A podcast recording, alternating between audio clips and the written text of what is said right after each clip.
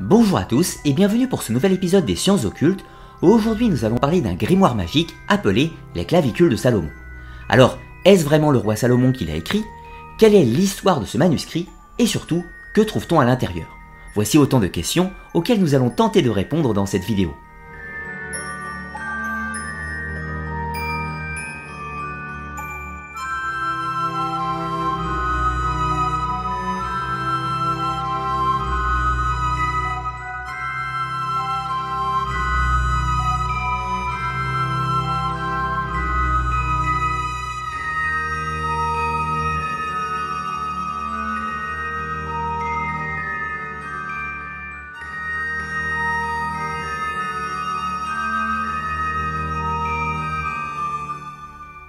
Le roi Salomon est l'une des figures majeures de l'histoire judéo-chrétienne. Si son existence historique ne peut pas être prouvée, sa légende est durablement ancrée dans l'imaginaire collectif. Salomon est le fils de David, le roi de la monarchie unifiée d'Israël, et de Bethsabée, qui fut volée à son premier mari. Salomon n'est pas l'aîné ni le fils légitime à la succession de David. C'est néanmoins lui qui hérite du royaume de son père et devient à son tour roi d'Israël. Son nom viendrait de Shalom, qui veut dire paix en hébreu, et il est le roi qui a pour mission d'apporter cette paix dans le royaume après la phase de conquête de son père. La légende biblique est plutôt élogieuse pour Salomon.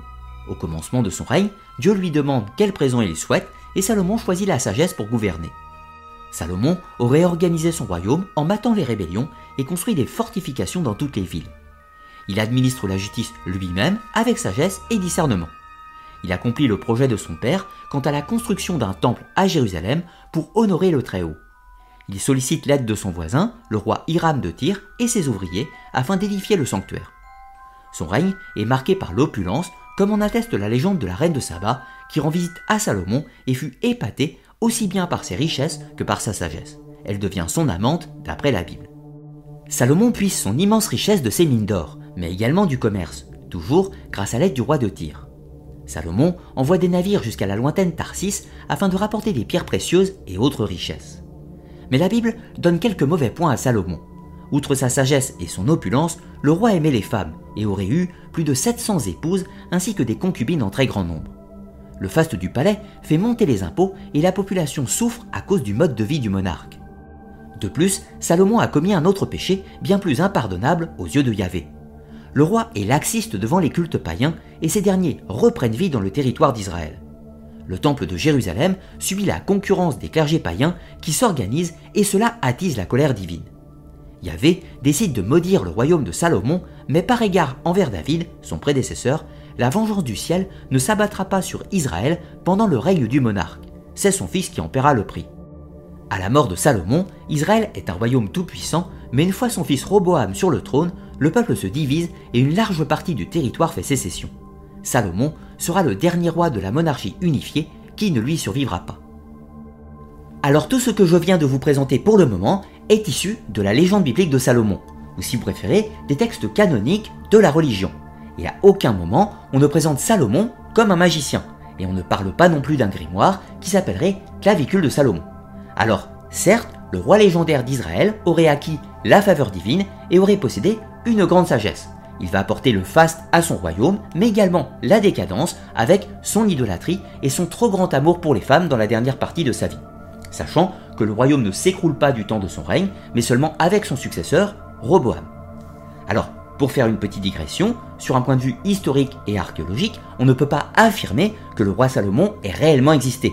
Et dans le cas où il aurait réellement existé, il n'a jamais régné sur un grand royaume, mais sur un petit territoire enclavé entre les grandes puissances de son temps. Mais maintenant, nous allons poursuivre la légende de Salomon, ou plutôt son évolution dans les siècles suivants, où l'on va faire du roi légendaire d'Israël un magicien qui aurait été l'auteur d'un livre magique appelé le Testament de Salomon. C'est seulement à partir du deuxième siècle avant Jésus-Christ que la légende d'un Salomon magicien commence à prendre forme. Le roi d'Israël aurait été astrologue et aurait disposé de puissants remèdes magiques à base de plantes pour soigner toutes sortes de maladies. Il aurait codifié son savoir sur les murs du temple de Jérusalem et notamment ses formules magiques pour soumettre les démons. Son savoir aurait disparu lorsque le roi de Juda, au 7e siècle avant Jésus-Christ, Ézéchias, fit recouvrir les inscriptions du mur qu'il considérait comme hérétiques. De nombreuses années plus tard, Ézéchias tombe à malade et se repentit d'avoir détruit le savoir du vieux roi. Au 1er siècle de notre ère, Flavius Joseph va lui aussi transformer la figure de Salomon. Le grand roi aurait eu la capacité de contrôler les démons et disposait de puissantes formules d'exorcisme, devenant ainsi un véritable magicien. Salomon aurait codifié son savoir dans d'innombrables livres, toujours d'après Flavius Joseph. Mais le plus ancien texte qui nous soit connu sous forme de grimoire magique est daté seulement entre le 2e et le 5e siècle de notre ère. C'est le Testament de Salomon, un texte pseudépigraphe, c'est-à-dire qui fut écrit par un auteur chrétien ou un juif hellénisé, mais en lui attribuant une origine mythique via le nom de Salomon. Le Testament de Salomon raconte comment le grand roi aurait reçu ses pouvoirs ainsi qu'un anneau magique de la part de l'ange de Dieu, à savoir Michael. L'anneau en question aurait possédé une pierre gravée d'un sceau, une étoile à six branches, appelée couramment sceau de Salomon, ainsi qu'un pentagramme, une étoile à cinq branches, le tout avec différents mots et noms magiques. Le texte raconte la vie de Salomon et la façon dont il acquiert l'anneau magique ainsi que la connaissance durant le chantier de construction du temple de Jérusalem. Un démon harcelait les ouvriers et Salomon pria le Seigneur de lui accorder le moyen de maîtriser la fureur du diable.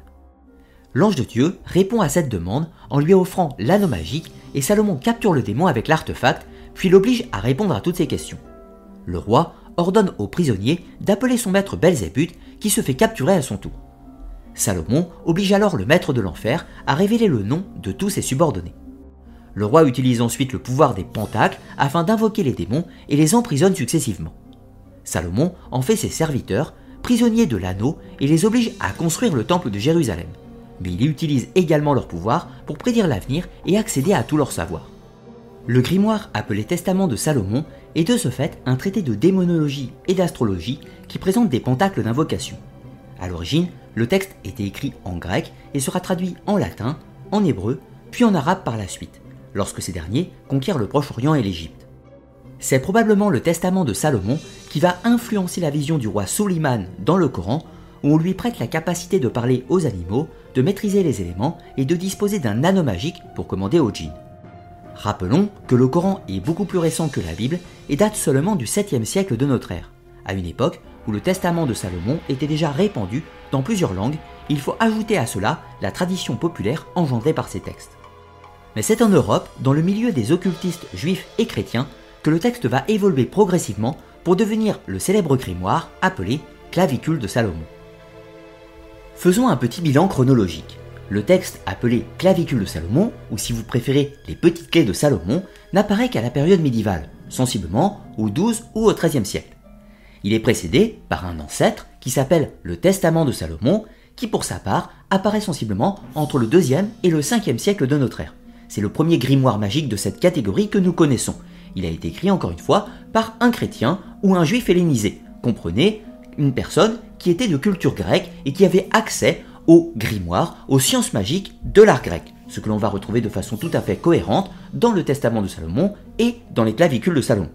Donc, comme vous l'aurez compris, Salomon, le roi légendaire d'Israël, s'il a réellement existé, n'est dans tous les cas pas l'auteur des clavicules de Salomon, ni même du testament de Salomon. Néanmoins, le fait de lui attribuer ces manuscrits avait une double fonction. Dans un premier temps, Salomon était un personnage célèbre qui avait une très bonne réputation. C'est un des personnages principaux de la Bible, et il était encore une fois réputé pour sa grande sagesse et l'amour que Dieu lui portait. De ce fait, Salomon était le candidat parfait pour être le détenteur des hautes sciences magiques.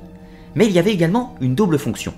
L'art magique était par nature condamné par l'Église, déclaré comme hérétique et plus tard sera considéré comme œuvre diabolique. De plus, les clavicules de Salomon et le testament de Salomon font intervenir des esprits, ou si préféré, des démons en l'occurrence. Donc, le fait de mettre Salomon comme auteur permettait de dire, vous voyez, notre art et dans les canons du christianisme, nous ne sommes pas en contradiction avec le Seigneur et nous ne sommes pas des serviteurs du diable. Cela permettait de mieux faire passer la pilule de ce grimoire magique. Mais faisons maintenant une petite digression afin de comparer la légende fondatrice du Testament et de la clavicule de Salomon avec l'anneau magique qui fut offert par l'ange de Dieu eh bien on pourrait comparer ce mythe fondateur avec d'autres légendes, à savoir l'anneau des Nibelungen dans la tradition scandinave, où Sigurd s'empare de l'anneau de pouvoir, mais également dans la mythologie plus moderne avec la littérature de Tolkien et le Seigneur des Anneaux, où l'on retrouve l'anneau de Sauron, l'anneau de pouvoir qui a contrôle sur tous les autres. On pourrait également faire une comparaison avec le mythe d'Aladin que l'on trouve dans les contes des mille et une nuits, où on retrouve un génie ou un djinn qui est emprisonné dans une bouteille. Je vous rappelle que les djinns de la religion musulmane sont la même chose que les démons de la tradition chrétienne. De ce fait, Salomon emprisonne des démons grâce à son anneau, alors que dans Aladdin, eh bien, c'est une bouteille magique qui emprisonne les djinns. Mais cela est sensiblement la même chose. Mais maintenant, nous allons quitter le monde des légendes pour nous intéresser au texte de la clavicule de Salomon, sa période d'apparition, ses différentes versions et surtout ce qu'il contient. La plus vieille occurrence des clavicules de Salomon est datée du XIVe siècle. Aucun manuscrit n'est connu à cette date, mais un texte de Pietro d'Abano en 1310 mentionne son existence. Les manuscrits dont nous disposons sont datés pour la majorité entre le XVe et le XVIIIe siècle. On en compte 122 sous le titre Clavicula Salmonis, avec de grandes variables entre eux et des langues différentes. 15 manuscrits sont en grec et semblent les plus anciens. Ils possèdent la même architecture sous forme de deux parties composées d'une trentaine de chapitres. Par la suite viennent les versions latines, puis l'italien, le français, l'anglais, l'allemand ainsi que l'hébreu. Les titres ne sont pas toujours les mêmes, bien que le fond du texte soit puisé à la même source. Il existe également des grimoires dérivés des clavicula salmonis, et pour citer quelques exemples connus, nous trouvons le Lémégéton clavicula salmonis, un grimoire anonyme du XVIIe siècle qui semble lui-même une compilation de cinq textes plus anciens. L'occultiste Eliphas Lévy considère qu'il s'agit d'une contrefaçon de la véritable clavicula salmonis du fait que les textes traitent de pactes diaboliques. Nous avons ensuite La Poule Noire, ou La science des talismans et anneaux magiques, un autre texte du XVIIIe siècle qui reprend une bonne part des éléments du Clavicula Salmonis, mais également d'autres grimoires qui circulaient à l'époque. L'un des plus connus est le Grimorium Verum, ou les véritables clavicules de Salomon. Ce dernier aurait été écrit en 1517 par Alibek l'Égyptien, mais en réalité ce texte date seulement du XVIIIe siècle. Pour finir, notons qu'il existe de nombreux grimoires se présentant sous le titre de la grande clavicule de Salomon, ce qui est un non-sens, car clavicula salmonis se traduit par petite clé de Salomon. Ces différents grimoires sont tous des traités de démonologie, dans le sens où ils proposent des formules et pentacles pour invoquer les démons et les soumettre à sa volonté. C'est donc des livres de magie opérative. Pour vous présenter le contenu du texte, j'ai décidé de prendre les modèles grecs, les plus anciens et les moins obscènes si l'on peut dire.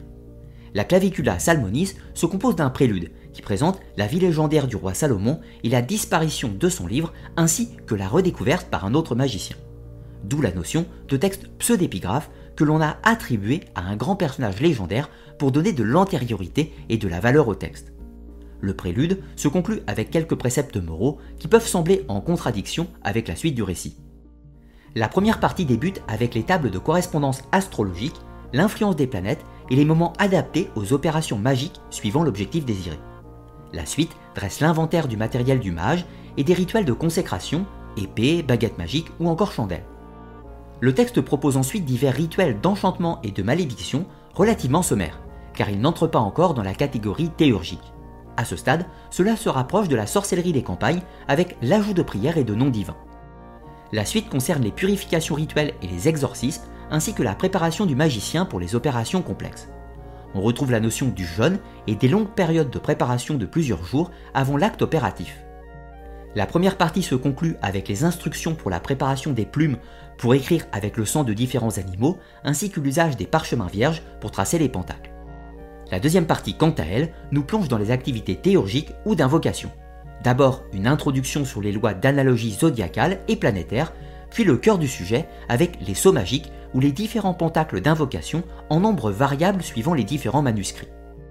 La clavicula salmonis s'inclut dans une démarche dite de haute magie, en opposition avec la sorcellerie des campagnes qui est plus terre à terre.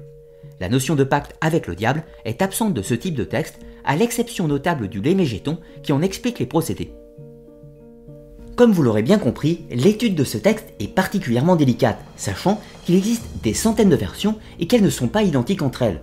On trouve des traductions de mots différents, des noms de démons variables, et les pentacles sont également variables.